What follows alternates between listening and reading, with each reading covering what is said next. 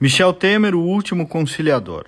Eu estive ontem num evento da Fundação Família Previdência aqui em Porto Alegre, em que um dos palestrantes foi o ex-presidente Michel Temer. Eu acompanhei a entrevista coletiva, também tive a oportunidade de almoçar com ele, enfim, privar alguns momentos mais reservados. Pude rever então uma figura importante da história recente da política brasileira. E uma figura histórica, a gente pode gostar ou não, gostar de alguns aspectos, de outros não, mas é preciso ter discernimento para analisar. E o Temer, como eu disse na abertura, tem o perfil de um diplomata nato, um conciliador nato, alguém que mede, tem elegância em cada palavra.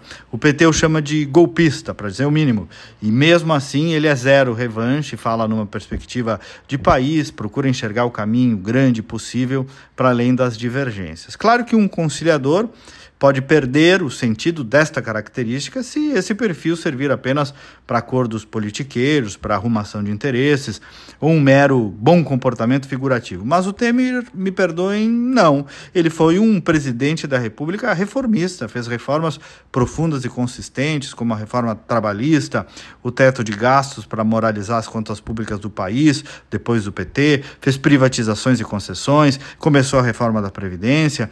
Isso tudo e muito mais em apenas aí cerca de dois anos só como presidente da República. Foi muito bem sucedido na política, área, por sinal, que era coordenada pelo gaúcho Eliseu Padilha. Depois dele estourou a polarização.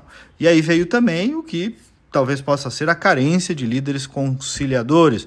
E digo isso até para não enxergar apenas a dimensão positiva deste líder, que hoje aqui, modesta e humildemente, eu estou procurando analisar. Então, há momentos em que não é possível apenas conciliar momentos na história em que é preciso combater, ser duro, firme e sim comprar brigas também.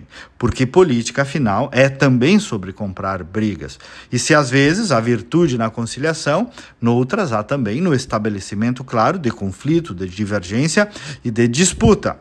Então, em cada momento histórico, um perfil de líder se adapta melhor ou pior.